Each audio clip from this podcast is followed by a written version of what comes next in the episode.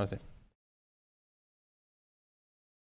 Bienvenidos a este su podcast a las 2 de la mañana. El día de hoy regresamos después de un largo tiempo de descanso. Este, la verdad es que nos dio coronavirus a los tres. Y pues ya. Nada nos quedan. Pero, Jaime, estoy aquí de nuevo una vez más con Jaime, Ricardo. ¿Cómo están el día de hoy? Bendecido. Decido también, hermano. Ok. este, bueno, pues nos dimos un pequeño descanso. La verdad es que, eh, siendo muy sinceros, tuvimos un pequeño eh, desacuerdo con cómo quedó el podcast pasado. Entonces, pues, nos dimos un descanso de una semana y luego la semana siguiente uno de nosotros se fue de viaje. Y pues no queríamos grabar el, el podcast nomás dos de nosotros porque pues no, no es la idea, ¿no? Em, y también, bueno, también quería comentar algo. que creo que lo he mencionado desde el podcast pasado, ustedes dos. Ah, hemos tenido varias personas que yo sepa que nos han nos han hecho sugerencias de temas para, para podcast. Este, algunas veces nos mandan mensaje por la página de Instagram, síganos en Instagram, y algunas veces nos mandan mensajes este, privados a cada uno de nosotros. Entonces, nomás queríamos decirles que no estamos tirándole unas sugerencias. La verdad es que los poquitos este, radio, radio escuchas, podcast, podcast escuchas que tenemos, pues no queremos hacerlos sentir ignorados. Em, pero sí tenemos una línea de, de ideas que, que habíamos anotado y que pues estamos tratando de seguir. Aparte que pues hay meses como este que se prestan a hablar de cosas en específico. Entonces, pues sí, nomás es, por favor, paciencia y pues ya llegaremos a, a los temas que nos han sugerido. Y bueno, pues el día de hoy vamos a hablar de algo pues muy, este, de los tiempos, ¿no? Estamos en mes patrio, lo que significa que vamos a hablar muy mal de México, porque pues eso es lo que hace todo mexicano durante el mes patrio Como Este, debe de ser. como debe ser. Este, y antes que nada, pues yo quería preguntarles a ustedes, porque de nuevo, o sea, como en otros temas, em, es un tema, yo creo, del que nunca hemos hablado entre nosotros. O, sea, o, o al menos no que yo recuerde. Pero, ¿ustedes qué sienten de ser mexicano? ¿Ustedes se sienten orgullosos? ¿Se sienten felices? ¿Es algo que traen en la sangre? ¿Es algo que les vale madre? ¿De ¿Cuál es su punto de vista ante, ante esta hermosísima cultura y nacionalidad de ser mexicano? Ahí habla Jaime. Eso, eso era lo que querías decir, por eso te estaba riendo. Con razón. Eh, Vas, Jaime. Bueno, yo, hablas tú. yo como, como el más mexicano aquí presente. Ah, sí. eh, De hecho. de, de hecho, sí. Eh, ¿Será? Bueno, al menos por... Legalmente hablando. le- legalmente hablando, sí. No te creas, pues tienen doble... Bueno, X. Eh, como... Es una pregunta extraña porque una parte de mí conoce muy bien que pues la cultura de México es una cultura en su tradición muy bella. O sea, durante, du- durante toda la historia de, de México siempre ha sido algo que, que se ha cargado como, pues sí, en todos los tiempos, que la cultura es, e- es muy bella, al menos la cultura en aspecto, pues comida, en aspecto como lo folclórico, el Pues en historia también. o sea, Sí, etcétera, etcétera. Eh, tal vez en cultura ya en forma de, de pensar es un, un tanto, un tanto distinto. Así que eh, siento yo que siempre me he sentido muy orgulloso de, de ser mexicano. Pero eso me hace a mí preguntarme más o me hace más cuestionar como ciertas cosas que pasan en el país. Y también como que es un orgullo medio extraño, porque no, no soy como tengo un, tengo un amigo que creo que todos tenemos un amigo, es, ese amigo en común. Saludos por si nos estás escuchando. Que ama México así hasta sus hasta su ser más entrañable que hasta Ah, pues el productor. sí, el productor. Que defiende, por ejemplo, la selección, hasta la selección mexicana lo más que puede, ¿no? O sea, siendo que son muy papas para jugar. Eh, siento que es un orgullo que no me cega a, a las realidades que está, pues, que está viviendo, o sea, las dificultades que tienen, pues, las personas, pues, las personas de nuestra misma cultura, en pocas palabras. Así que sí, eso es como que, así es como yo me siento, no sé, es un sentimiento como medio confuso. Pero no sé qué piensas tú, Ricardo. Artículo 30 que los mexicanos nacidos de papás ameri- eh, mexicanos somos también mexicanos. Este, aunque hayamos nacido en Estados Unidos. Pero no, es que lo quería buscar. Eh, pues yo también, o sea, creo que co- coincido un poco con lo que dice Jaime. Eh, yo creo que si me hubieran hecho esta pregunta de que, ¿qué piensas de ser mexicano hace un año y medio? Eh, hubiera respondido muy diferente a como respondo ahorita. Hace un año y medio estaba tomando una clase en mi carrera de filosofía sobre México, sociedad y cultura, se llama algo así, no me acuerdo exactamente cómo se llama. Pero eh, esa clase pues me gustó muchísimo, obviamente era como un recorrido histórico sobre la historia de México y era como con una mirada crítica y pues la verdad a mí me encantó, ¿no? O sea, la, la historia de México, lo que es México en sí, como nación, como con todo lo que ha conllevado, eh, lo que, pues llegar hasta donde estamos ahorita, pues es muy interesante y yo, yo me, me ha gustado siempre mucho ser mexicano, considerarme como mexicano. Eh, antes me sentía triste, ¿no? Porque me, pues yo nací en Estados Unidos, bueno, nací en El Paso, Texas, para los que no sabían. Y pues yo me sentía un poco triste antes porque era como, ay, no manches, pues yo mexicano", y amaba México y siempre estuve aquí en México y quería ser mexicano. Y cuando descubrí este artículo de la Constitución mexicana, pues no, no lo he olvidado para nada. Este, soy mexicano porque dice en la Constitución. Eh, sin embargo, pues creo que sí ha cambiado ahora para el otro lado poco mi pensamiento en cuanto hacia la nacionalidad y así. Eh, ¿Qué significa ser mexicano para mí ahorita? Pues conlleva muchísimas cosas, ¿no? O sea, creo que lo más básico que podría decir o lo que yo creo que considero ahorita es simplemente sentirme parte de una comunidad eh, que se considera mexicana. Es lo máximo que puedo llegar a decir porque como que ya me he llegado a cuestionar un poco eh, lo que conlleva ser una nacionalidad, o sea, cómo elegimos nuestra nacionalidad. Pues de hecho, si te pones a pensar, nadie elige su nacionalidad, o sea... Ah, no sé. Bueno, Sí, o sea, absolutamente nadie elige su nacionalidad. O sea, tú naciste en el lugar donde tus papi- pa- papis, donde tus papis, donde tus papis decidieron dónde iba- ibas a nacer. O sea, tú no tuviste ningún dicho ni nada. O sea, tú naciste mexicano, tú naciste estadounidense, tú naciste ecuatoriano, tú naciste de donde hayas nacido, pero pues no elegiste dónde nacer. Entonces, eh, pues no sé, yo creo que se me ha complicado un poco el pensamiento eh, en torno a todo esto, pero pues para no alargarme mucho, pues básicamente es eso, o sea, yo tengo muchísimo amor por la nación, o al menos la tenía. Ahorita ya cuestiono un poco eso y, y ya estoy como entrando en un, en un punto en el que digo, ay, se me hace que debería de cuestionarme más esa, ese pensamiento, ¿no? De, ese pensamiento nacionalista ciego que a veces tenemos. De hecho, eh, no sé, bueno, si quieren ya seguimos con la plática y ahorita comento. eh, de hecho, bueno, yo quería mencionar eso. O sea, porque no sé. Am, yo, pues yo nunca he sido una persona que se considera orgullosa de... Es que no, o sea, su- suena muy raro porque si digo, no me siento orgulloso de ser mexicano, se escucha más como una ofensa que si nomás estuviera diciendo que, ah, pues, o sea, me vale. Pero, Lo cual es también un, un- lo que podríamos meter mucho, pero bueno. sí, sí, es que, es que, por ejemplo, a mí, y, y el, el ser mexicano, como que siempre he sido muy indiferente a ese tipo de cosas.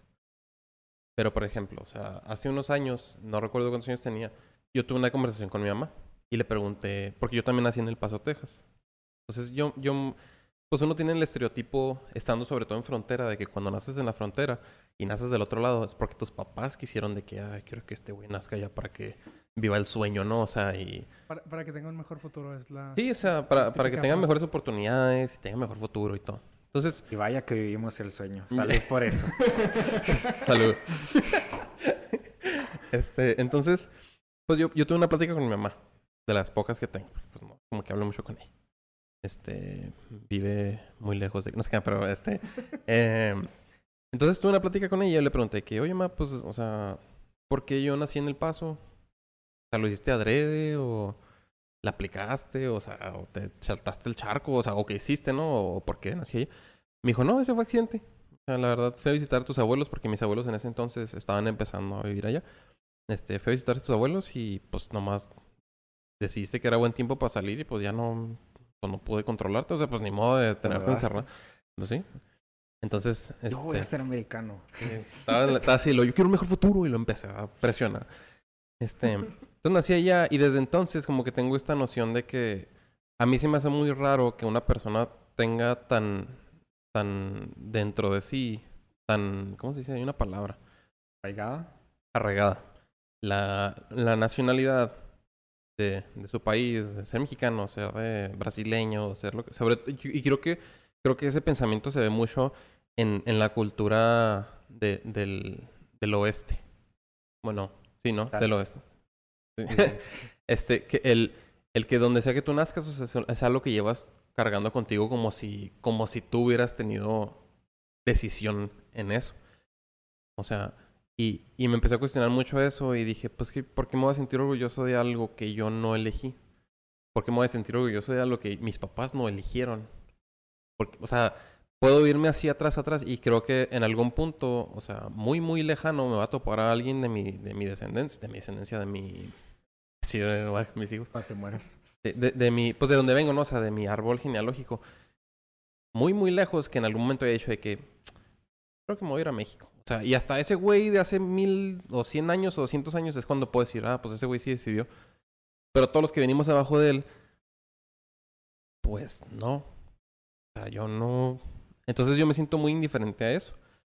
Y, y se me hace muy interesante hablar de eso en el mes patrio porque yo cuando, cuando llega el mes de septiembre y me meto a redes sociales, veo una o dos mentalidades. O sea, nunca hay un intermedio. Siempre están los güeyes que, que le echan un chorro a México de que vea de 16, celebren a sus 43, pende. O sea, y, y se van por ese lado. Y está el otro de que es que ser mexicano es bien bonito, o sea, es está bien padre, o sea, tenemos la mejor comida y, y ve, no manches, tenemos a Memo Ochoa o, y- o- cosas así, ¿no? Entonces, también, a, lo que voy con esto también es como que, ¿ustedes qué opinan de, de la cultura mexicana en sí? O sea, porque siento que es tenemos una cultura muy particular, creo yo. O sea, en todos los aspectos. Tanto en memes, tanto en nuestro presidente, tanto en cómo viven las personas, este, y el, y el clasismo que se ve. Este, entonces, ustedes, no, no de culturas pasadas, no de cómo se, cómo veía México hace 100 años, ni siquiera hace 50 años. O sea, ustedes, ¿qué opinan de la cultura mexicana en la actualidad? Uy. Las cosas. De hecho, no sé ni por dónde. No, sé ni por dónde empezar, pero lo primerito, lo primerito que pensé ahorita que estás diciendo eso, me acordé de los memes, los memes de. De este, este no es un meme, sácame de Latinoamérica. ¿Está bien qué? Este no es un meme, sácame de Latinoamérica. Es- exacto, sí. Sí. Sea, sí, he, he visto esos, esos extremos. Una publicación, por ejemplo, hace poquito que, que vi también que decía describe México como en, en, en una sola... Ah, en una palabra. Eh, Sí, en una palabra. Y ahí creo que es donde más ves la, la polaridad de, de pensamientos de las personas, porque hay gente diciendo de que no, este, bello, eh, folclórico, colorido. Luego otro lado aquí dice misógeno. Eh, Sicarios acá. sicario, opresión, etcétera, etcétera. Así que, ¿qué opino de, de la cultura mexicana en la actualidad? Siento yo que la, lo que estamos ahorita viviendo como cultura, creo que es consecuencia de lo que hemos vivido siempre como pueblo, de México. Más bien siento que, pienso yo, que muchas de las personas que intentan presentar pues todos estos problemas que, que hay en México, de hecho es, es, es a lo que voy, siento que es una cultura con problemas, con muchos problemas en su, pues desde, desde su fundamento. Eh, pues siempre, siempre ha sido como muy segregada, marginada, oprimida, etcétera, etcétera. Así que ha crecido, la cultura siempre se ha ido formando así, gente, gobernadores en este caso, que oprimen, que marginan, etcétera, etcétera. Entonces creo que es una cultura muy dañada y creo yo que esta idea de tener esta polaridad hacia el otro lado, o sea, de odiar tanto la cultura o de tenerlo, tenerla tan pues una posición tan baja, creo yo que viene de... Creo que es algo que el pueblo siempre ha tenido, pero de todas formas nunca puede... Expresarlo.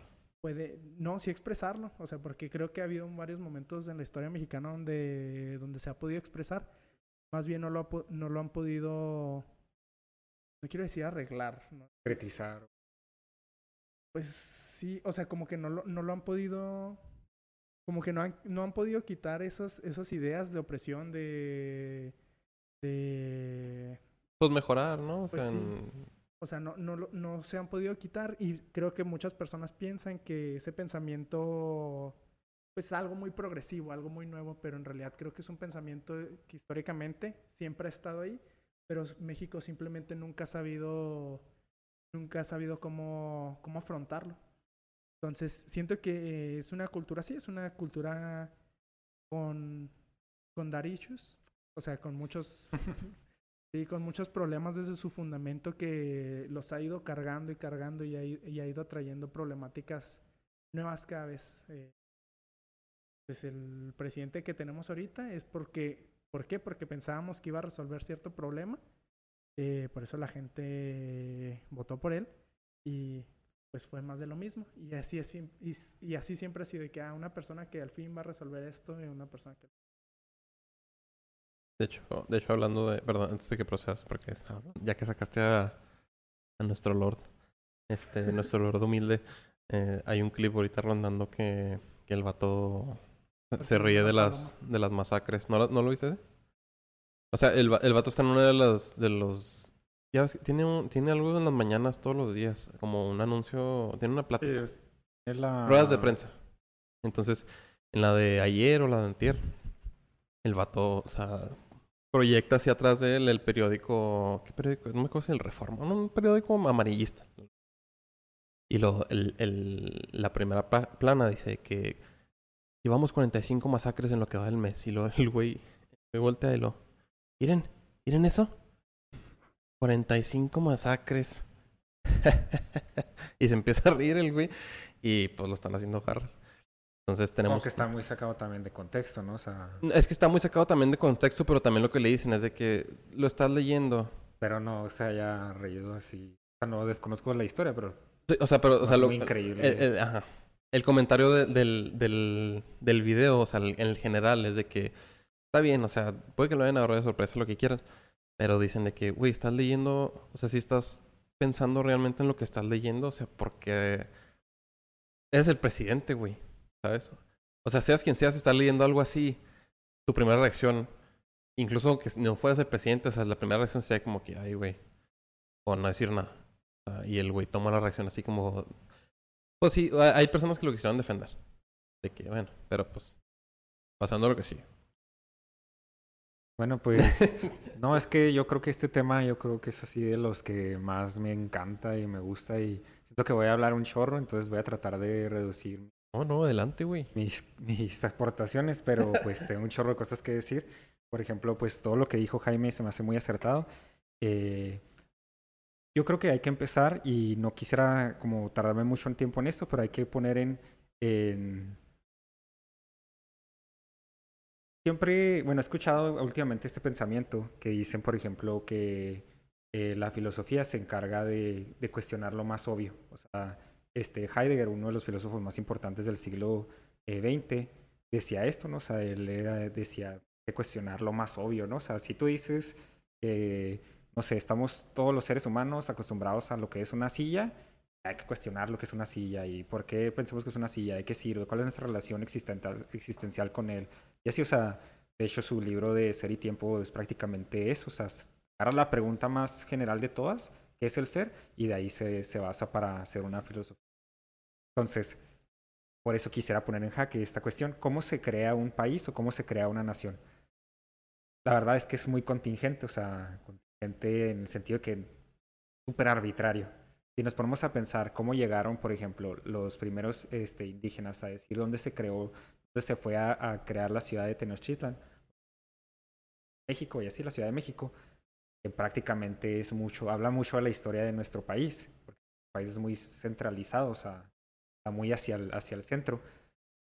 Pues es una mera, o sea, si quieres creer la historia, si quieres creer que es una leyenda, de la manera que sea, es muy eh, contingente. O sea, vimos un águila que se estaba comiendo a una, Ah, una víbora de una encima de un nopal. Es como, el, no sé si han visto el, el stand-up de, de Richie O'Farrell, donde dice que no mames, güey, ve lo que está ahí.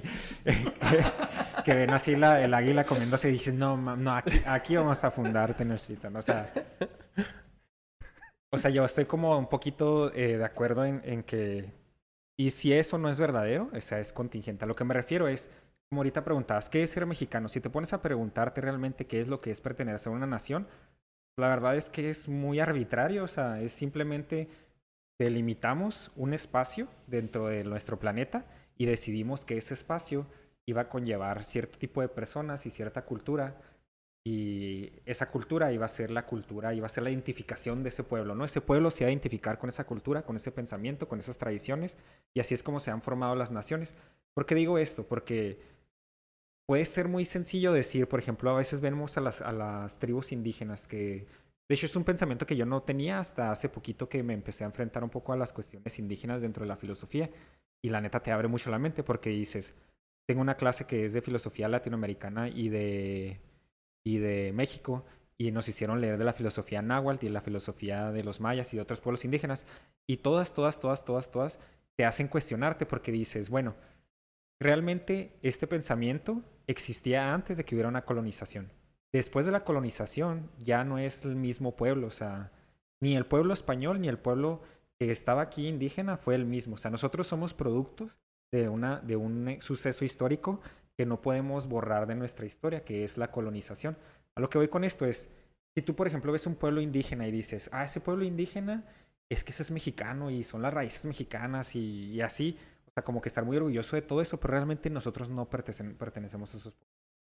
Entonces, nosotros somos el producto del mestizaje, que es la unión del pueblo español y del pueblo eh, indígena, y ese es el producto de lo que somos. O sea, a lo que voy, somos muy, muy contingentes, es muy arbitrario, o sea, realmente somos la casualidad de, un pueblo que quiso dominar a otro, y entonces, así como dice Jaime, o sea, todos esos sentimientos históricos se han pasado por generaciones. De hecho, si te pones a ver, inclusive, o sea, cómo inició el, el pueblo mexicano, cómo inició la independencia, si empiezas a ver realmente lo que es la historia y la ves con una mirada crítica, te das cuenta que es como, es hasta cuestionable, ¿no? Dices tú, bueno, o sea, ¿dónde está? No hay un valor objetivo que te diga, tú eres mexicano, no hay una esencia del mexicano, el mexicano se hizo por contingencias, eso es lo que voy, eso es un hecho histórico que se hizo por contingencias, una persona decidió que ya era demasiado, de hecho, eh, hay un, hay un documento, pues que yo creo que se han escuchado de él, eh, pero lo quise buscar porque me acordé de él, que se llama Los Sentimientos de la Nación, fue escrito por José María Morelos. Eh, bueno, no sé si han escuchado de él, pero pues es uno de los primeros documentos que inició con la independencia, o que ya después de que inició la independencia más bien, porque fue en el 1813 creo cuando se escribió, este, pues ya traía, traía como que todo el, precisamente todos los sentimientos que quería crear esta nueva nación. Entonces es muy interesante ver ese documento porque ves cuál es el fundamento sobre el que se creó nuestra nación, o sea, sobre el que se creó la, la mentalidad mexicana, el, la cultura mexicana, o sea, la, la identificación de un pueblo particular con este concepto del mexicano, ¿no?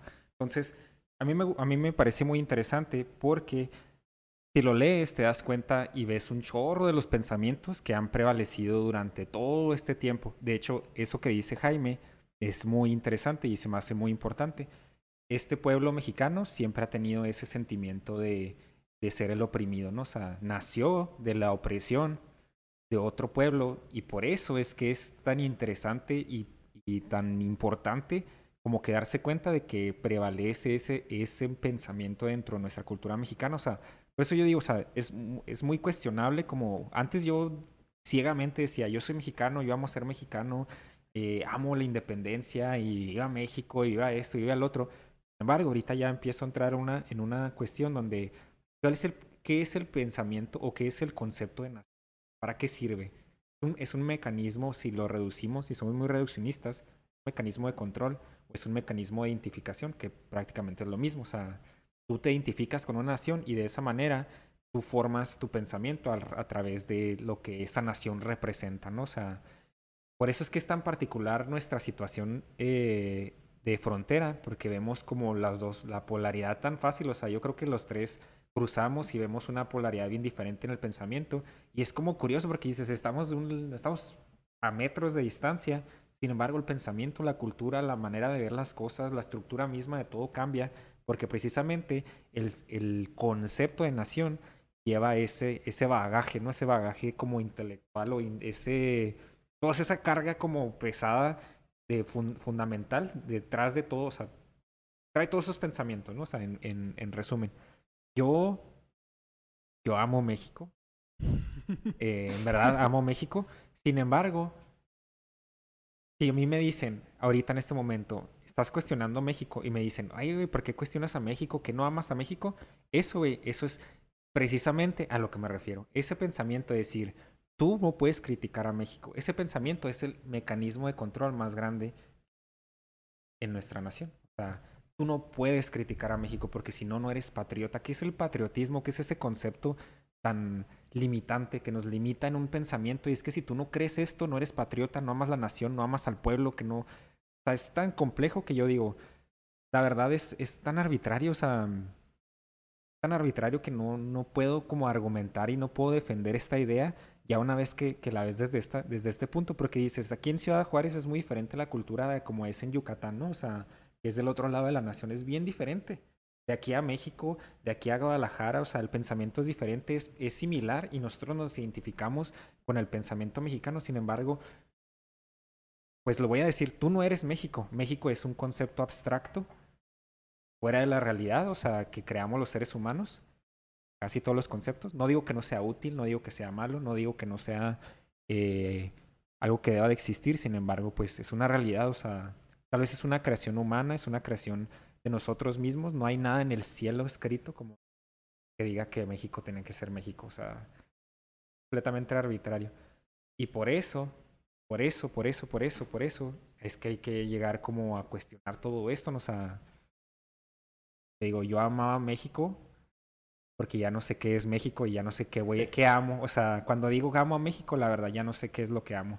Ya no sé qué cultura es la que es la mexicana, ya no sé qué es a lo que amo.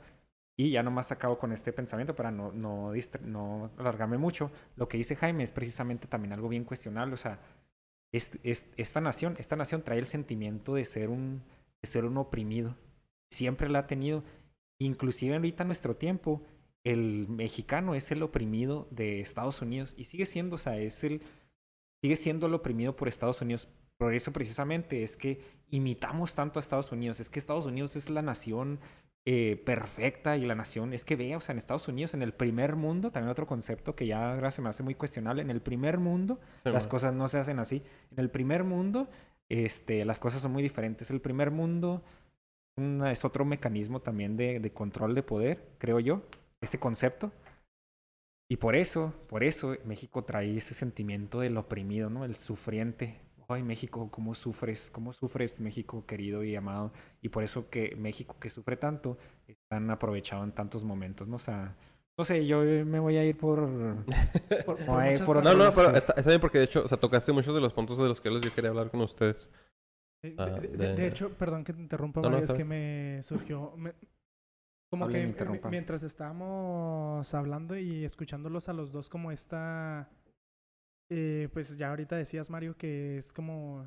Tú sientes como más una indiferencia y pues también ahorita hablamos de que dónde podemos encontrar la. Ese. Esa, ese como. Objetivismo, o sea, ese. Esencia. Sí, o sea, pues sí, ¿cómo- ¿dónde vamos a encontrar ese punto como que digamos objetivamente esto, pues esto es lo que tiene que ser o como debe de ser? Eh, si- siento yo, o sea, y la pregunta me surge por todos los problemas como que suceden dentro. Ahorita como decía Ricardo, pues siempre ha sido el pueblo, el pueblo oprimido. Entonces, a la vez, si está tan acá, tan abstracto y, así que a qué nos compromete, o sea, hay un compromiso, un compromiso con la, con tu nación, ¿o existe algo así como, sí, como, tal, tal vez no como nación mexicana, sino como, ¿Algo que te llama a actuar? pues sí, o sea, O alguna a- obligación moral. pues sí, mexicana, por así decirlo. por así decirlo, una obligación. un- A Una moral. obligación civil, ¿no? Que es más bien lo que, se traduce Sí, en sí. momentos. Exactamente. Bueno, o sea, referente a esa pregunta, como que... Porque también quiero decir eso, o sea, siento que... de- como yo soy indiferente a eso, o como, o sea, no sé, ¿verdad? No sé si tenga algún rastro yo en donde sea que he tocado, incluso en mis redes sociales, de que viva México o lo que sea. Pero creo que más que una obligación como con tu nación es una obligación con la humanidad, ¿no? O sea, el, el buscar mejorar.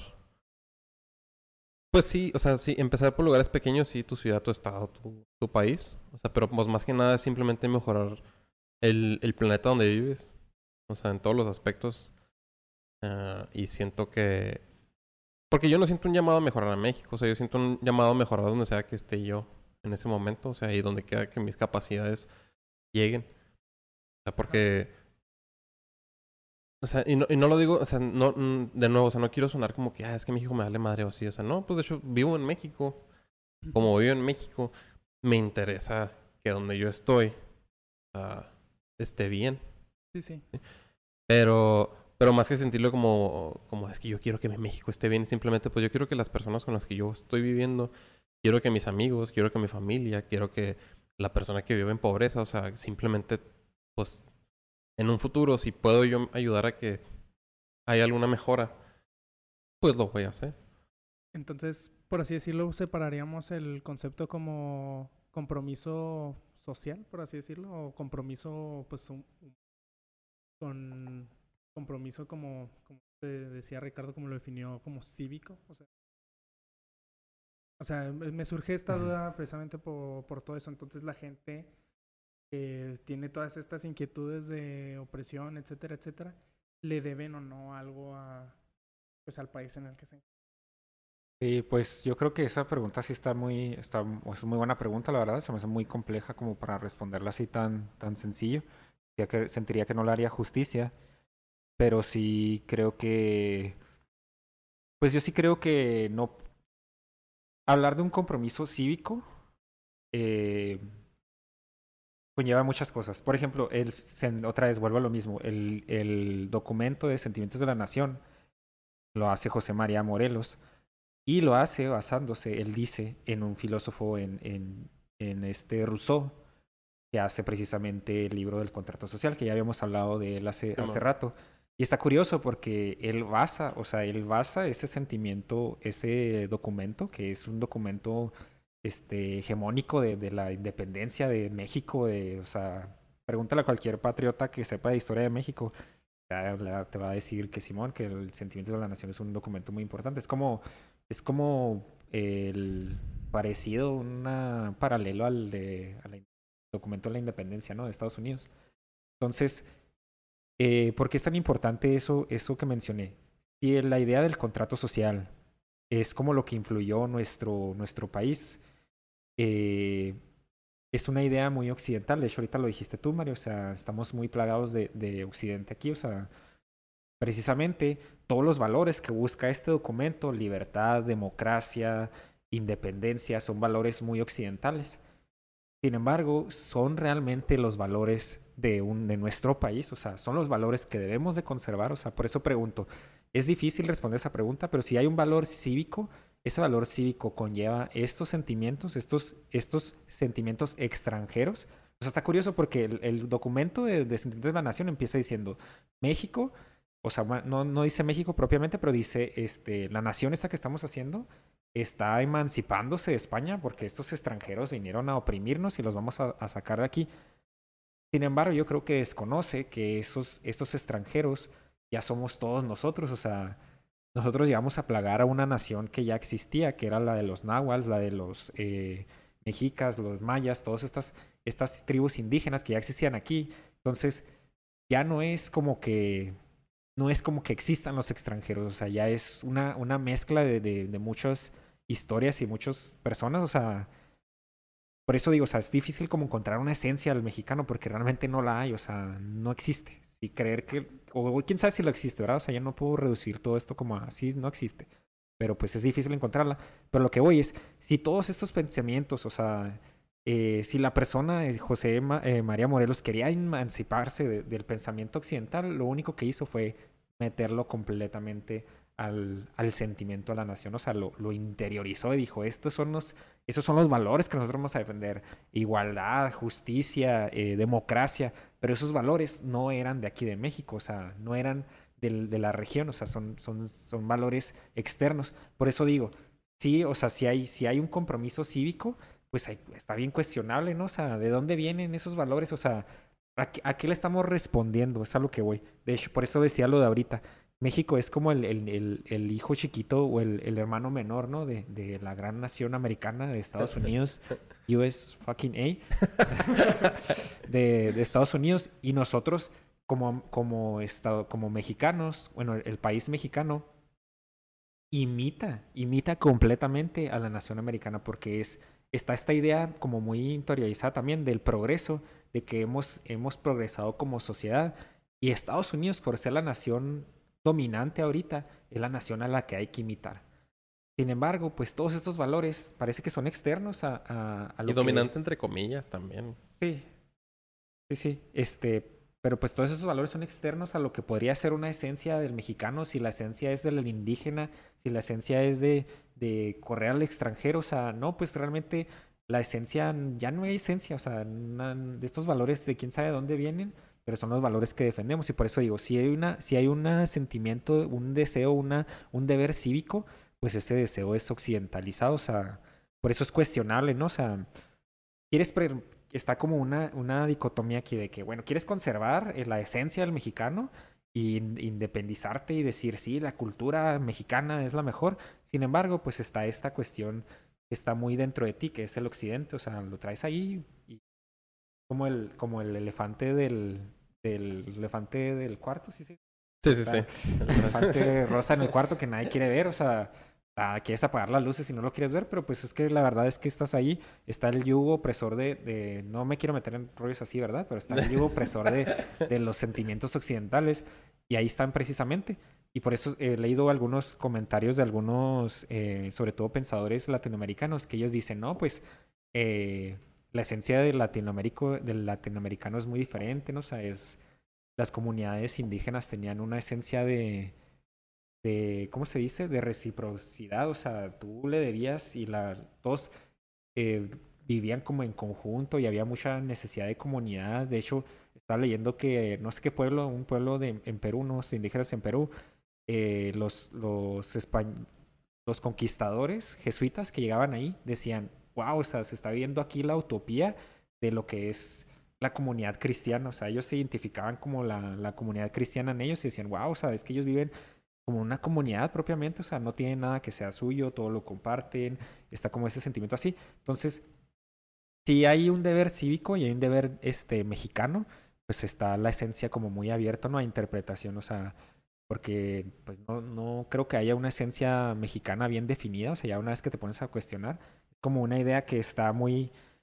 Es como decir, no, pues está ahí lo mexicano y lo mexicano hay que, hay que obedecerlo, hay que defenderlo, hay que amarlo. Pero si preguntas, ¿qué es México? Ya es como, ah, cabrón. mm, Pues no sé, pero obedécelo. porque- pero ah, sí, sí, güey, eres mexicano, güey, y tienes que quererlo y obedecerlo. Por eso digo, o sea, yo estoy de acuerdo con lo que dice Mario.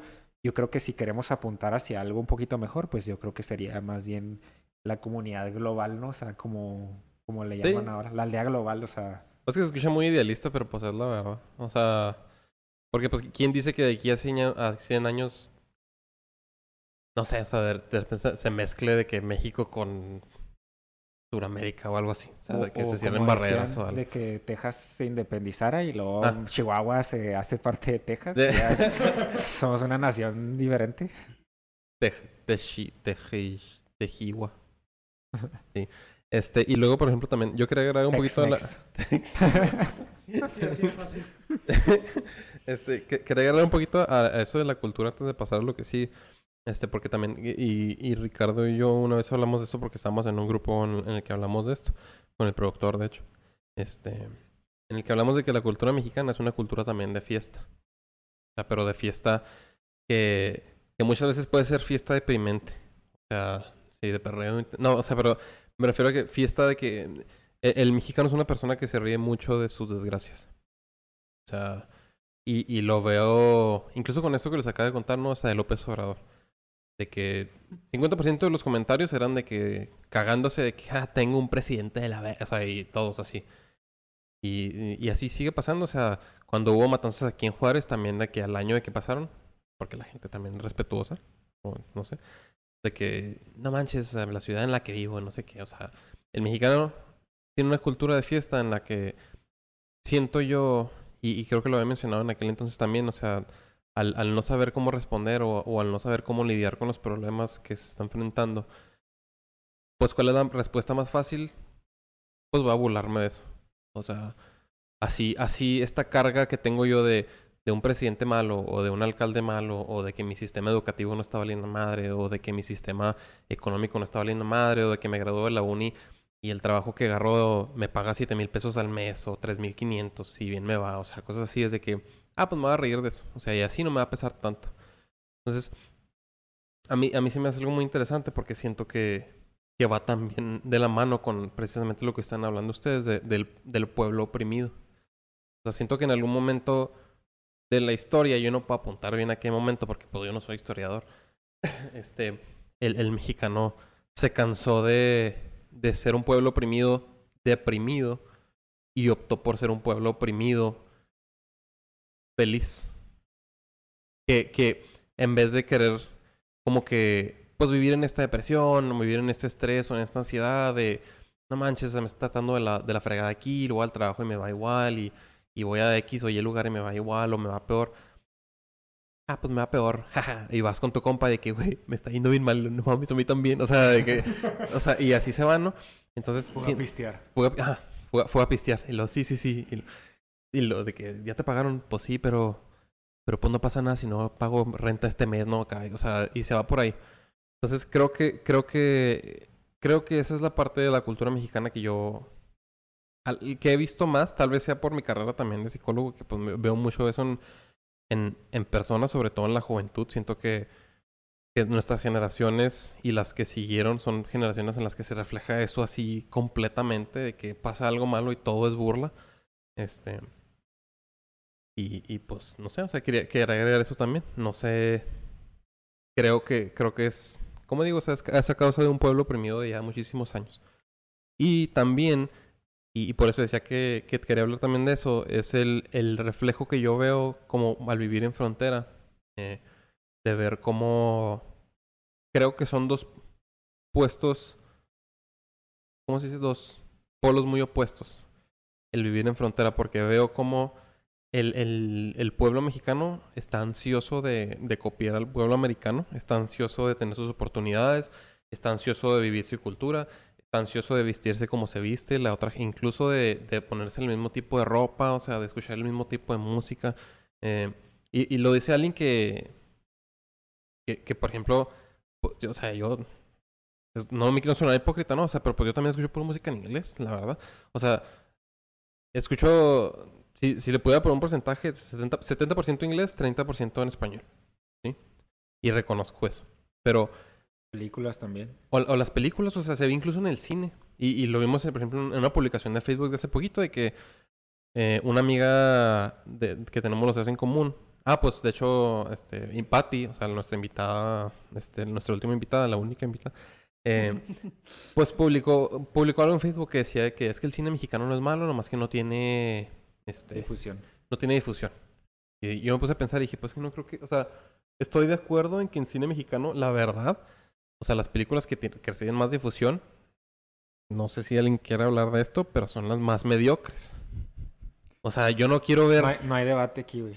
Sí, o sea, yo, yo no quiero ver No Manches Frida 25 en 10 años en el Híjole, cine. a- a- apenas iba a decir un chiste eso de que no vamos a, no vamos a comparar a Tenet con, con No Manches Frida 2. Sí, exacto, o sea, y, y, y publicaba eso y yo le dije que no, pues, o sea, ¿qué sugieres tú, no? Y pusieron, de hecho, de qué páginas y así. Entonces, esta semana como que me quería poner el reto de voy a ver películas mexicanas. Pero yo veo hasta en eso de que, que por ejemplo, puse una estadística de que una película que ganó un, un premio eh, muy reconocido tenía de que 77 mil personas la vieron. Ahí nomás se publicó como, como en 36, 46 cines, algo así. Y luego la compara con No Manches Frida, que se publicó, que se puso en- que como 90% de las salas del país y la fueron a ver como, 20 como 10 millones de personas o una estupidez así. Y es como, no sé, o sea, también lo ves en eso de que, o sea, el mexicano incluso en el cine es de que, ay, pues vamos a ver mejor Tenet. O ay, vamos a ver mejor Viernes 13, o sea, y se va por ahí siempre. Y luego te vas al lado americano y es todo lo contrario. O sea, el americano, sobre todo ahorita en los tiempos en los que estamos viviendo, es una persona que, que rechaza absolutamente otras culturas y otras personas. O sea, al punto en el que vamos a hacer un muro, al punto en el que vamos a, vamos a hacer nuestras políticas y nuestras, este, pues nuestras políticas de, de, de extranjeros más rígidas para que menos personas puedan cruzar. Vamos a aprovechar, de hecho se vio mucho esto también durante este año, o sea, se notó cómo el presidente de Estados Unidos quiso aprovechar el coronavirus para hacer lo más imposible a la gente de otros países entrar a Estados Unidos. Y, y, por ejemplo, no, o sea, les comparto, ustedes ya saben, pero les comparto. Eh, pues vamos todos los días al paso. Yo no tengo línea express. Sé que ustedes sí, ¿no? Los dos. Afirmativo. Entonces, yo, yo me reduzo a la línea express por muchas, a muchos, por muchos motivos personales, pero yo no, me- yo no me quiero comprar esa madre. Yo, yo no quiero, güey, me caga. No sabes de lo que te pierdes. Yo sé, yo sé que me pierdo un chorro y sé que me pierdo un chorro porque hace, ¿qué fue? Se, han estado poniendo bien rígidos, incluso con ciudadanos y todo para cruzar a Estados Unidos, al punto en el que hace tres semanas hice ocho horas para cruzar el paso. O sea, y, y ahí te das cuenta de que, o sea, pinche, o sea, esta, esta gente no quiere, o sea, quiere hacerlo y, y lo hacen con intención. O sea, porque llegas a... Y yo me preguntaba como que, pues, ¿qué, ¿por qué será? O sea, tal vez están mandando todos a revisión extra. O tal vez están revisando todos los carros, de que abras todas sus puertas y saque todo. Y yo llegué al punto de, cruzar con el oficial. Y el vato ve mi pasaporte. ¿A dónde va? Al jale. Pásale. Y ahí es cuando cruzo y digo... Entonces, ¿en, o sea, ¿en qué chingados hice ocho horas? O sea... Sí, sí.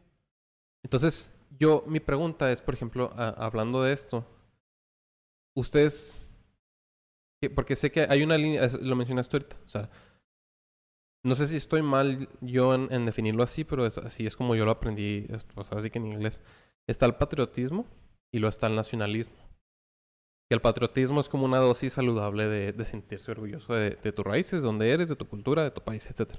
Y luego está el nacionalismo, que es el creer que tu cultura, tu país, todo lo que conviene en, en el de dónde naciste es superior a todas las demás. ¿Sí? Entonces, ust- ¿ustedes qué opinan de esta, de esta polaridad y, y sobre todo de este pensamiento o de esta mm, de esta manera de, de tratar de Estados Unidos a otros países? O sea, que ¿de dónde viene? ¿Por qué es así? O sea, ¿por qué México, a pesar de vivir ese rechazo tan grande, se siente tan, tan atraído? Es como, es como una novia que anda con un güey tóxico. O sea, de que es que no, es que yo lo amo, o sea, yo quiero, quiero estar con él, o sea, y, y, y el güey está de que es que no vales madre, o sea, y la chava sigue ahí. Entonces, ¿de dónde viene? ¿Lo han experimentado? O sea, ¿qué, qué opinan? Se me- eh, es un ejemplo que me da vergüenza compartir porque no quiero que la gente piense que soy muy otaku. Siento que sí veo anime. Que nada malo. Pero me, pongo a pensar, pues este anime de My Hero Academia. hay un personaje muy, muy particular que últimamente me gusta mucho. Para los que no están leyendo el manga, yo sí estoy. Acércate un poquito más al micrófono. Ah, ahí está. Eh, tuvo un character development así muy, muy bueno. Y bueno, es- este personaje es el que el, el Bakugo, el, el, güeri- güerito, eh, pues desde chiquito está... pues, Desde, chiqui- desde chiquito fue bien, bien prodigio. O sea, sus, los poderes que él tiene se surgieron desde que era muy, muy chavillo y toda la gente siempre le decía, oh, es- eso, eso que hiciste es algo muy impresionante, etc- etcétera, etcétera. Y puedes ver cómo el niño, desde pequeño, cómo se va creciendo poquito a poquito y luego cómo se, cómo le, le, empezaban a decir eso y luego, ah, es que tú haces todo bien, tú haces todo esto bien. Entonces puedes ver cómo su mente o su persona va como cambiando y se va haciendo como más eh, el, el líder de su grupito, ¿no? Que, el que todo el mundo lo sigue. Tanto así que hasta cuando ve como a personas como que les va mejor que él, como que su comportamiento es muy, pues sí, es como muy egocéntrico porque pues toda su vida le han dicho que lo que él hace es lo correcto, lo que, lo que él es es lo, es lo máximo. Siento yo que eso es Estados Unidos. El país que, no solo México, sino todo, todo el mundo, o sea, intenta como, como imitar o, quieren ser como él, bueno, algunos, ¿verdad? Sé que en Europa, Estados Unidos, pero, pero sí es como que la máxima potencia en economía por, por sus modelos económicos en esto, lo máximo de en su forma de pensar, en su vida, cómo, cómo es tan liberal, etcétera, etcétera. O sea, todo el mundo como que lo ve como este máximo que ha hecho que la misma mentalidad de las personas que van creciendo ahí digan, ah, sí es cierto, lo que yo hago, yo soy, pues es lo mejor que se puede ser. Creo yo que yo lo veo, yo lo veo muy, muy claro. De hecho, con y se nota mucho como, como en la gente que hasta que dejan cruzar y cómo la dejan cruzar. Eh, de hecho, e, esto me pasó la, la semana pasada. Eh, cru- crucé al paso, crucé al paso un día. Y bueno, yo soy, yo, yo no nací en Estados Unidos, yo sí soy mexicano, nada más mexicano. Y pues tenía mi visa de estudiante y todo, y ahí en la, ahí en YouTube nos, hasta nos dieron como más documentos como para, para sostener lo que es, que sí somos Tienen razón para... Sí. Sí, que, que, que somos estudiantes y que sí podemos estar cruzando, etcétera, etcétera. Punto Es que, essential. que sí, que soy esencial. Y ya el punto es que crucé en, horarios no tan temprano de escuela, pero sí iba a la escuela. Eh, y ya, pues se me pusieron mucho al brinco. A, a medio puente, eh, ahorita, como están más o menos las restricciones, o sea, pues te detienen, al menos en el Zaragoza. Te detienen, ven tus documentos, te preguntan a qué vas, si no, pues no te dejan, no te dejan avanzar, a que pases a revisión. Ese día me tocó con este vato, bien sangrón, bien, bien payaso, nunca, de hecho, nunca lo había visto. Y bien payaso y me preguntó de todo, me hizo, tuve que buscar ahí mi horario de escuela para mostrarle que sí tengo clases presenciales. Le, le marcó a las, o sea, tuvo que marcar como contactos como de UTEP, etcétera, etcétera. O sea, como dijiste, o sea, todo... Y, Todos los saltos para... Sí, todos los saltos para no dejarme cruzar. En ese momento yo solo le dije que era estudiante. O sea, nada más así le dije, ah, soy un estudiante. Y ya, pues se me puso completamente al brinco, pero pues ah, muy, muy a fuerzas me dejó. Y ya, gracias a Dios sí pude cruzar. Paso otro día, me toca el mismo vato. Dije, lo voy a jugar diferente. Entonces llegué y le dije, ah, soy, soy estudiante de doctorado y voy a correr unos experimentos. Cierto. Eh, y esa vez no me preguntó nada. No, la, la vez pasada de esa, tardé como unos 20 minutos, no estoy jugando, 20 minutos a medio puente. O sea, se detuvo completamente la fila cuando yo iba cruzando. Eh, y esa vez no me tardé un minuto. Entonces creo yo que como que me hizo pensar mucho de que... Y se notó, o sea, se notó que fue por eso, que era estudiante de, de doctorado y lo puedo notar muchas veces en las personas, pues sí, en, lo- en los customs en el puente, que cuando les digo eso, me tratan de una forma, forma distinta. Así que siento, siento yo que pues tienen estas, esta idea de tan superior que solo quieren, sienten que solo pueden convivir con las personas también, entre comillas, superiores, porque yo de ninguna forma quiero decir que por doctorado no soy absolutamente mejor que nadie, por mucho de lo contrario, creo que sé menos de lo que estoy haciendo. Eh, de, sí, ese es, sé me- mucho menos de lo que estoy haciendo. El, el punto es que siento yo que es, es eso, o sea, se sienten tan élites que solo sienten que la misma élite puede convivir con ellos y como México constantemente está intentando eh, en muchas maneras imitar a Estados Unidos, pues nos ven como lo opuesto. Muy inferiores. Sí, pues sí, como la Dijiste el hermano, el hermano menor que come resistol o algo así. Pues sí, así, así es como nos ve. ¿Todo bien en casa, Jaime? Tu hermano está comiendo resistol. bueno, este, pues yo no tengo nada contra la gente que come resistol. Pero pues eh, yo estoy de acuerdo con lo que han dicho, o sea, pues es a lo que, a lo que iba ahorita con el pensamiento que decía más o menos. Eh, históricamente, o sea, yo creo que puedes verlo desde un chorro, un chorro de lados, o sea, in- eh, exagerado de lados, o sea, no, no puedes reducir este tema como un solo aspecto, pero quiero tomar el aspecto histórico. Históricamente, Estados Unidos se independizó en los 1776, si no me equivoco, más o menos. Simón. y México se independizó en 1812, o sea, empezó la, la guerra de independencia. Son 40 años de diferencia, más o menos, de algo. Entonces, ¿qué quiere decir eso? Las personas que iniciaron nuestra nación, iniciaron nuestra nación, ponte a pensar, si eres una persona de 30 años y, o de 40 años que está iniciando una revolución, una independencia, tú viste históricamente que hace 20, 30 años otra nación se independizó y hizo las cosas, ajá, dices tú, wow, no mames, estos güeyes lo lograron y, y vamos a imitarlos y, y sobre todo por cómo se pinta la historia de Estados Unidos, como el, también es una, es Una historia de gloria, de, de pura gloria. Sí. Es una farsa, no es gran, pero pues está esta historia de Estados Unidos de una victoria increíble y la independencia. Hicimos una nación justa, independiente, donde todos los hombres somos iguales y que también pues, es una mentira completamente, pero está tan maquillada y tan bonito que tú dices, wow, quiero ser como esos güeyes, esos güeyes son la verga. Esos güeyes le ganaron a la primera, a la nación más fuerte en ese momento, que era Inglaterra. Se independizaron y se convirtieron en la nación más fuerte ellos. O sea, ganaron una guerra. Eso es, eso es lo irónico de todo esto. Ganaron una guerra y por ganar una guerra, pues Ya están en Eh, guerra sí. con todos lados. No, es como si hubiera, estuviera un grupo de amigos y de repente un güey que estaba bien, o sea, el más fuerte, pues todo el mundo le tiene miedo, ¿no? El Mario. Y llega un güey, llega un güey y le parte la madre a- al más fuerte y dices tú, ah, la verga, ese güey está bien cabrón, o sea. no se veía tan cabrón, pero sí está bien cabrón.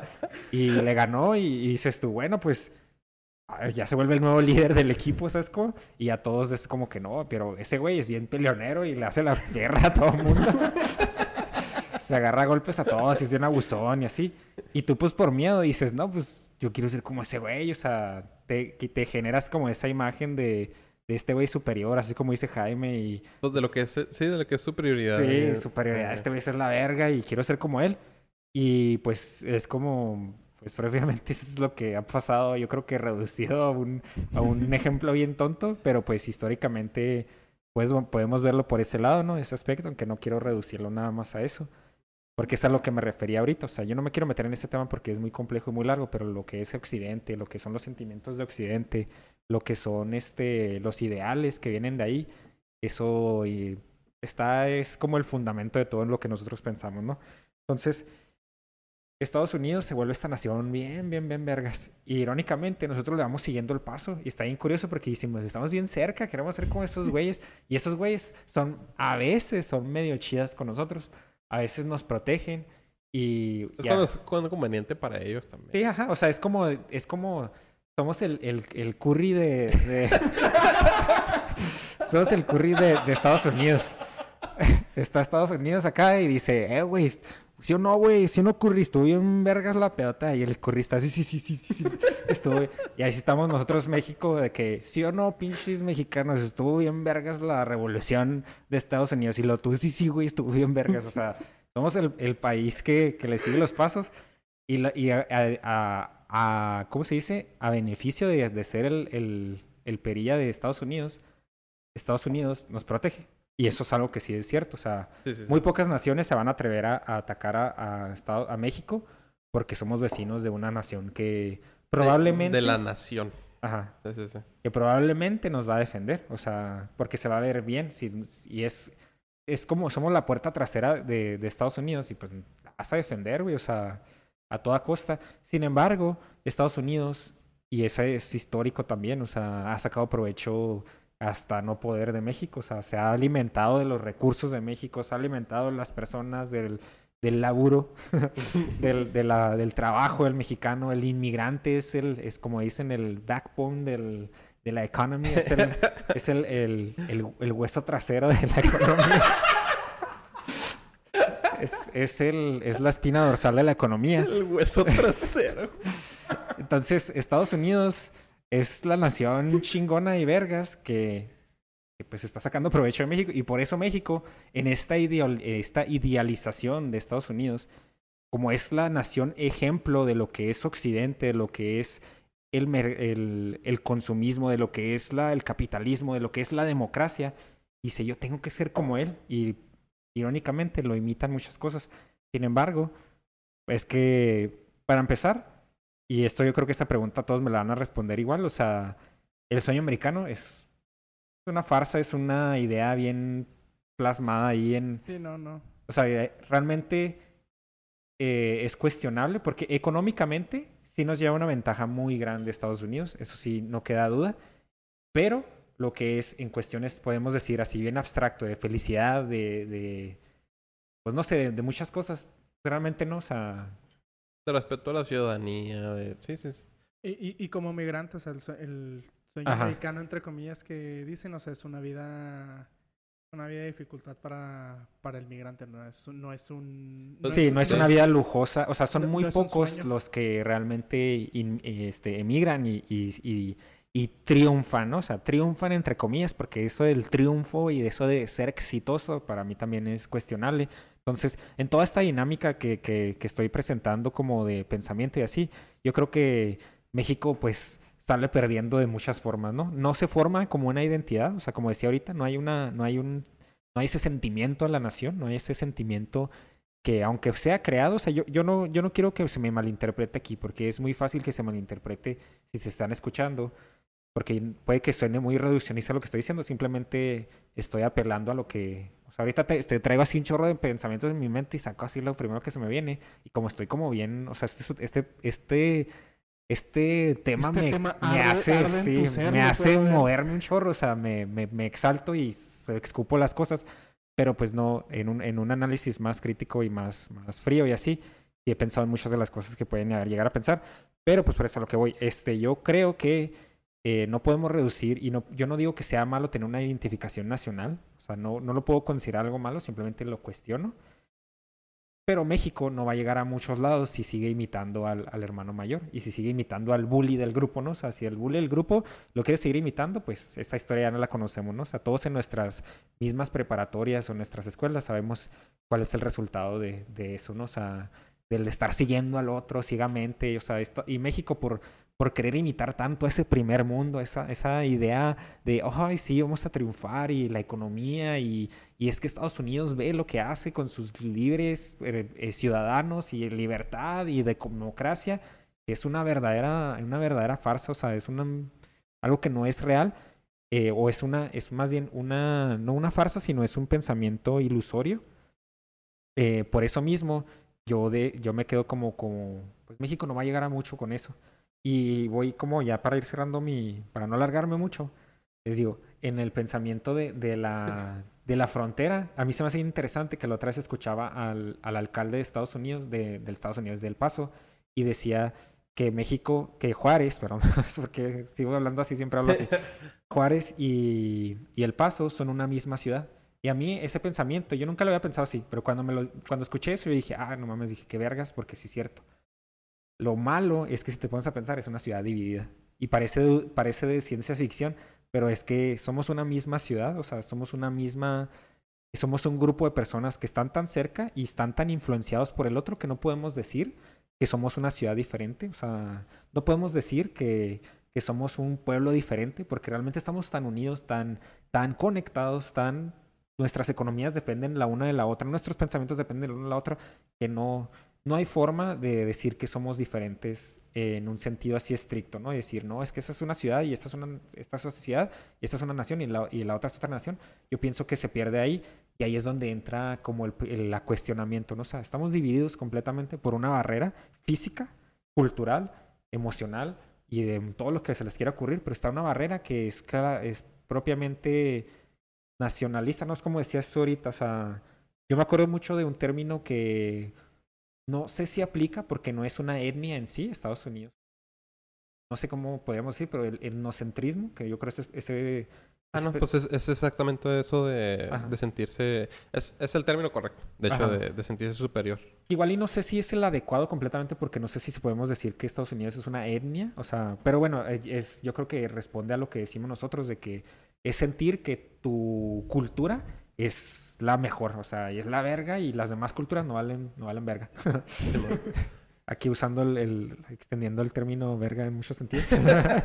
este, pero, o sea, a lo que voy y con, con esto como voy acabando, o sea, como Estados Unidos trae tan, tan arraigado ese pensamiento, o sea, entras en la nación y nosotros somos el perrito asustado de que desde chiquito a mí se me enseñó que cuando estabas en, en, en revisión tú ibas a decir, tú ibas a, estos güeyes eran la verga y tú tenías como que decirles, no, pues voy de compras, la típica, ¿no? Ah, sí. Voy de compras y... Voy al Walmart. Sí, voy al Walmart, voy a la Walmart.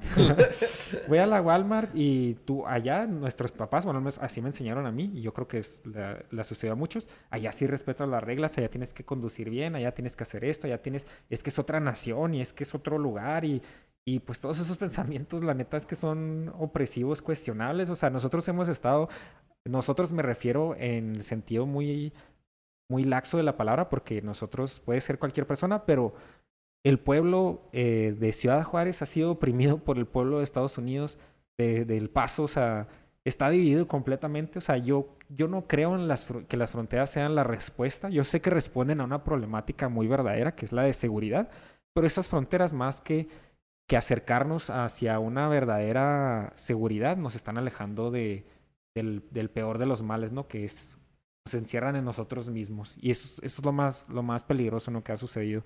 Yo estoy, yo tendría también miles de historias de cómo he, últimamente me he cuestionado mucho porque con los movimientos de, de Black Lives Matter que cuestionan como todo este pensamiento de los policías y así, yo me cuestioné también porque yo decía de que sí, no manches, o sea, como que dije, no, en ese sentido tienen mucha razón, ¿no? O sea, están oprimiendo un pueblo sistemáticamente y así. Y me puse a pensar y dije, pues es lo mismo que pasa cuando tú vas a la, a la frontera y estás con el custom y el custom se porta mamón contigo y tú como perrito asustado pues tienes que obedecerle, pero es un abuso de poder, es un vil abuso de poder. Ese güey que se pone con sus moños de que no, güey, es que porque vienes acá y que te habla mamón, que te trata despectivamente, es un abuso de poder, es un abuso sistemático de poder Sí, pues saben que tú no les puedes hacer nada, güey. Ajá, es, está bien ojete, o sea, y lo peor es que te metes a grupos como Reporte de Puentes Juárez, Juárez El Paso, y, y te da hasta tristeza porque es como, ay, sí, pinche gente, es que para qué cruzan, y es que entiéndanlo, Ah, y es que esto, y es como, está bien dividido y no se dan cuenta que ese es el mismo yugo opresor que nos está destruyendo completamente, o sea, no sé, o sea, yo creo que este tema es muy extenso, yo podría, me, me, me, me, me revuelve la sangre, así me, me, me calienta un chorro, o sea, me, me hace enojarme y, y sentir mucho, porque la neta me duele, o sea, me duele que sea esta la realidad de nuestra ciudad. Yo sueño que, que, que se corran esas, esas fronteras, no creo que suceda en mi, en mi tiempo, y, pero, pues sí, está curioso, ¿no? O y acabo como con esto que, que, quiero decir. Estados Unidos o El Paso es el, es el pensamiento de sí, la nación independiente, libertad, seguridad. Está curioso porque un punto en el que Estados Unidos, bueno, El Paso era de las ciudades más seguras del planeta y Juárez era de las ciudades más inseguras del planeta. Y Pues eh, por allá en los 2010, sí, que era literal número uno contra número uno. Se cruzabas la frontera y estabas automáticamente en la ciudad más segura de Estados Unidos y luego cruzabas y estás en la ciudad más insegura Ajá. de, de- del, del mundo, de hecho, sí. Sí, O sea, es- y está bien curioso porque dices, pues, ¿qué nos divide en unos metros y una, y una, y una, y una pinche pared? Y unos güeyes que te, que te preguntan qué vas a hacer a su, a su nación. El Walmart. El Nos Walmart divide- nos divide, güey. Lo que nos divide, lo que nos divide realmente, y eso es a lo que invito aquí a cuestionar. Ocho nos- horas de fila.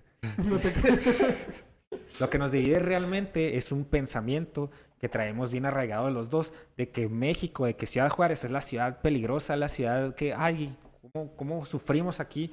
Somos el oprimido y en Estados Unidos no, allá somos la, la ciudad vergas y somos la que, que es bien segura y todos somos bien amables y somos bien bonitos y así, pero realmente somos el mismo pueblo dividido arbitrariamente. arbitrariamente. O sea, no hay otra razón para que le ponga yo a eso, o sea, yo yo por eso me siento, ya no me siento ciudadano de ninguna ciudad, me siento nomás Ciudadano del mundo. Sí, del mundo sí, y de dos ciudades, o sea, y pues sí, o sea, que viva México y Estados Unidos y que no, y que no viva México ni Estados Unidos, que viva la humanidad, que viva y que viva Ciudad Juárez y El Paso como una sola nación.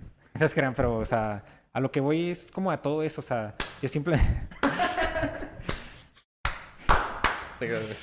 No, o sea, les digo, o sea, suena como muy utópico, muy, muy, no sé, muy idealista tal vez de mi parte, pero pues a mí sí me, me revuelve, así como dice Taza, el poder, o sea, este poder incuestionable eh, que defendemos tanto, pues, no sé, eh, es todo esto muy cuestionable, yo me quedo... mm, No, y, sé. y de hecho, o sea, de hecho tenía pensado que tal vez íbamos a tener que extender esto. Llevamos este una, una hora diez y no, no quiero tener- terminar con Ricardo tan exaltado. Este, entonces, eh, tengo, tengo varios otros puntos, de hecho est- están más enfocados a... a el- parte 2. al- ajá, de hecho, sí. Iba, iba- me iba a meter más en el ser mexicano desde, desde una ciudad frontera, específicamente de Ciudad Juárez. Este, pero mm, pues ya me di cuenta que la verdad sí se presta para otro podcast. Este, ya nomás para terminar. Y va a salir bien horrible de, de tema. Pero es que tengo ganas de hablar de, de ustedes con esto. No voy a durar mucho, lo prometo. Este, y es para calmar las aguas tan tensas de, de ríos de sangre que corren ahorita por las venas de, de Ricardo. Sangre hirviendo de pasión. Este. Ah, güey, es que me la van a cagar, pero. ¿Cuál es la diferencia entre la Deep Web y, y, la, y la Dark Web? Se- Según yo. Y perdón, eh, no, no quiero, no quiero tornarlos la, la conversación, nomás quiero como que ya bajarla y ya como que terminar. Oh, si no manches, esto. La, la Deep Web desde México. No te ¿De creas. Eh, según yo, la Deep Web, o sea, es que si me meto muy teóricamente, o sea, la, eh, para esto no soy experto en esto, eh, soy un, un ingeniero en Computer Science, pero todo, toda información como que cruza cualquier cosa, o sea, esa información existe y existe en un espacio, de hecho, una, es también una teoría de, de conservación. Es información entrante, información saliente y se- siempre tienes la misma cantidad de energía. De energía de, pues también, de, de información que solo se va transformando. Entonces, cuando tú, como navegas algo, o sea, detrás de, de, lo que, de esa información que tú estás navegando van quedando residuos poco a poco, poco a poco, pasan primero como varias capas, que es primero la Deep Web, que es la menos... la Dark Web. Según yo todavía te puedes ir más abajo. Lo que pasa es que usas unos servidores para... O sea, hay una forma de esa información hacerla como encriptarla y ir bajando como eso, esos niveles, por así decirlo. Es como que la información que va, los residuos que vas dejando y de eso pues vas convirtiendo otras capas que solo las puedes usar de servidores. La Deep Web generalmente está un poco más em, creep- está creepy, pero la dark web está más creepy. Pero algo que ni siquiera los mismos es que en el sentido de sajón de la palabra. Este, pero es que, es que es como que me metí mucho en eso últimamente. Porque, o sea. Es es que está, va a sonar muy raro, o sea, pero es que me, me gusta mucho como que saber de, de información. Yo no estoy para nada de eso, pero como ustedes sabrán, me gusta mucho todo lo que tiene que ver con tecnología, así.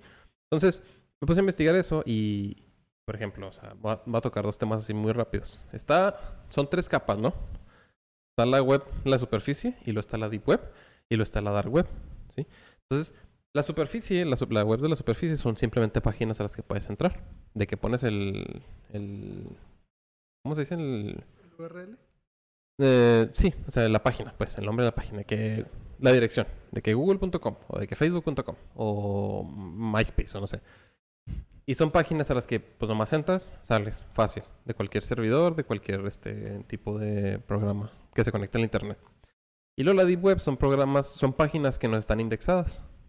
Entonces, la manera más simple en la que a mí se me ocurrió ex- explicar esto, este, y no sé por qué quiero hablar de esto ahorita, pero es de que cuando tú vas, por ejemplo, a tu correo electrónico, güey, cuando tú inicias sesión, te da un link muy específico. Entonces el link específico, aunque tú lo agarres y lo copies en otra computadora, no te va a llevar directamente a tu correo electrónico.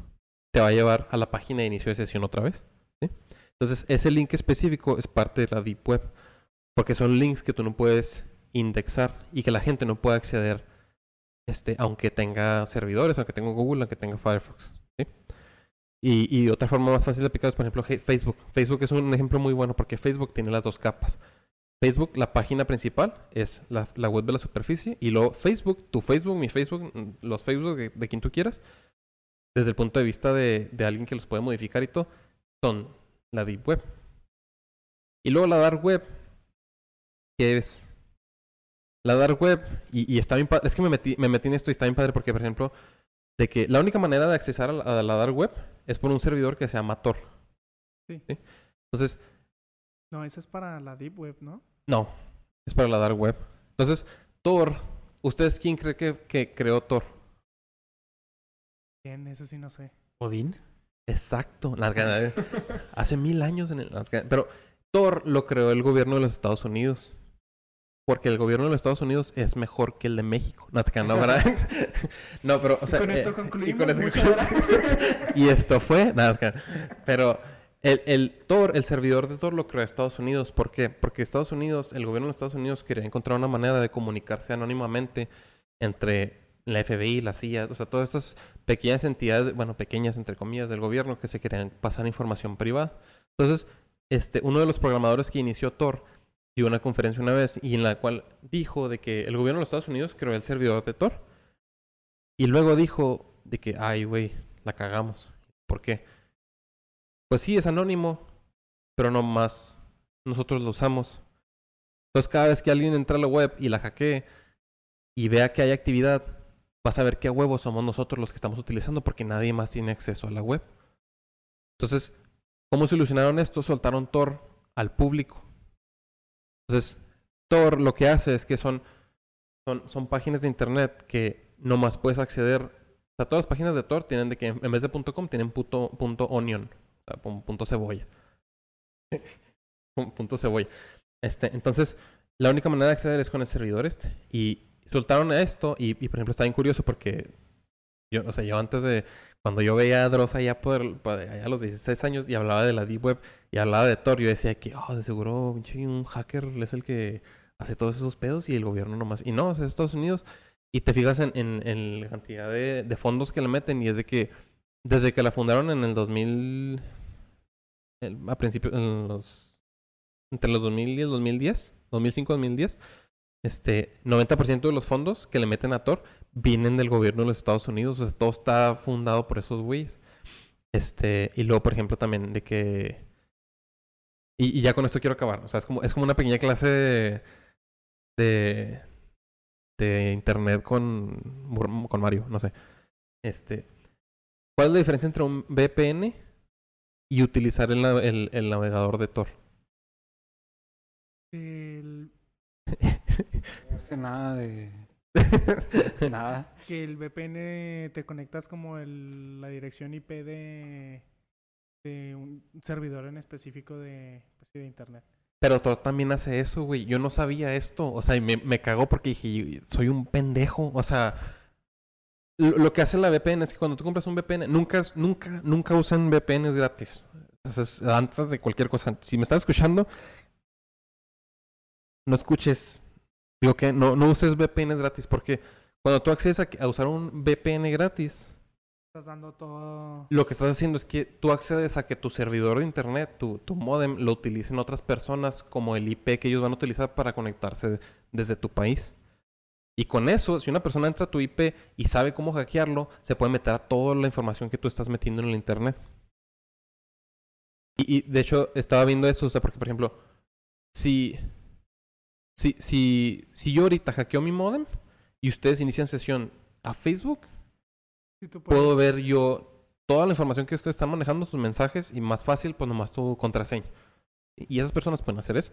Cuando tú contratas a un VPN privado, aunque es más seguro, ahora toda tu información recae en esas personas que tienen esos servidores privados. Entonces, si en algún momento llega cualquier gobierno y digamos estás viendo burros o algo así y es ilegal, le piden la información al servidor este y este servidor está obligado a dársela al gobierno que se la está pidiendo, más específicamente a Estados Unidos, porque son donde más están ahorita. ¿Cómo funciona? Es que tu información de Internet se pasa de tu servidor IP al IP del servidor privado y luego de ahí se conecta a la página que quieres entrar. Sí. Cuando tú utilizas Tor, en vez de tener nomás un rebote, tiene tres. O sea, manda y luego la manda a Estados Unidos y luego de Estados Unidos la manda a India y luego de India la manda a Reino Unido. Tú no tienes control acerca de eso. Hay- de hecho, sí puedes. Puedes controlarlo. O sea, pero si tú no le mueves a nada, nomás se empieza a rebotar. Y la manera en que se mantiene anónimo Tor y de que es, este, básicamente nadie te puede rastrear es que cada 10 minutos esas- esa red de tres conexiones se está modificando y se está renovando. Entonces así garantizas cualquier cosa que tú, cualquier cochinada que tú estés haciendo que no quieres que otras personas vean, nadie la puede rastrear. Entonces, el, el, el único pedo es que, por ejemplo, como se está manejando a través de tres redes, a través de tres IPs, pues tu conexión es más lenta, pero es más segura. Y ya dependiendo de qué, porque hay much- ya hay servidores Tor ya también privados, o sea, cuando privados, pero que hicieron ahora sí que hackers. Ya puedes modificar tu, utilizarlo como un VPN, pero mucho más lento.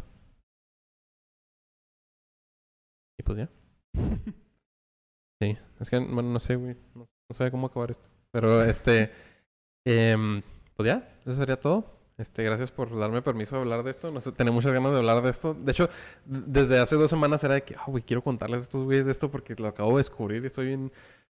Ya, ya no soy mexicano ni americano, soy VPN, güey. Soy, soy Thor. Este, pero bueno. Amigos, la próxima semana, si Dios quiere, digo quién, ¿qué? No sé, pero si Dios quiere, vamos a seguir hablando con la plática de, de pues aprovechar el mes patrio, vamos a seguir hablando de esto. Vamos a hablar ahora sí de un punto de vista más ciudadano. Este, vivimos en una ciudad bastante peculiar, creo yo, y creo que podemos este, darle un poco de reflexión a eso y pues eh, a cualquier persona que nos escuche que no sea de la ciudad, pues que sepa qué rollo con la ciudad en la que vivimos. Entonces, pues antes de irnos, ¿hay algunas últimas palabras que quieran dar. No, pues no, de hecho, eh, pues síganos escuchando, denos like, síganos, mándenos sus sugerencias de temas y Que les vaya bien y como que ya lo dijimos todo y ya. y re- revolución. Que viva la revolución. Este, bueno amigos, eh, denos seguir en Spotify si nos están escuchando en Spotify. Y de nuevo, denos seguir en Spotify, por favor. Este, no, llevo dos meses sin comer. Eh, y pues si tienen dinero, pues tenemos PayPal también. Entonces ahí nos los pueden mandar. Y si nos están viendo en YouTube, por cualquier razón, también suscríbanse. Pues ya sería todo de nuestra parte. Nos vemos la próxima semana. Bye. Bye. ya me te cuidas ahí.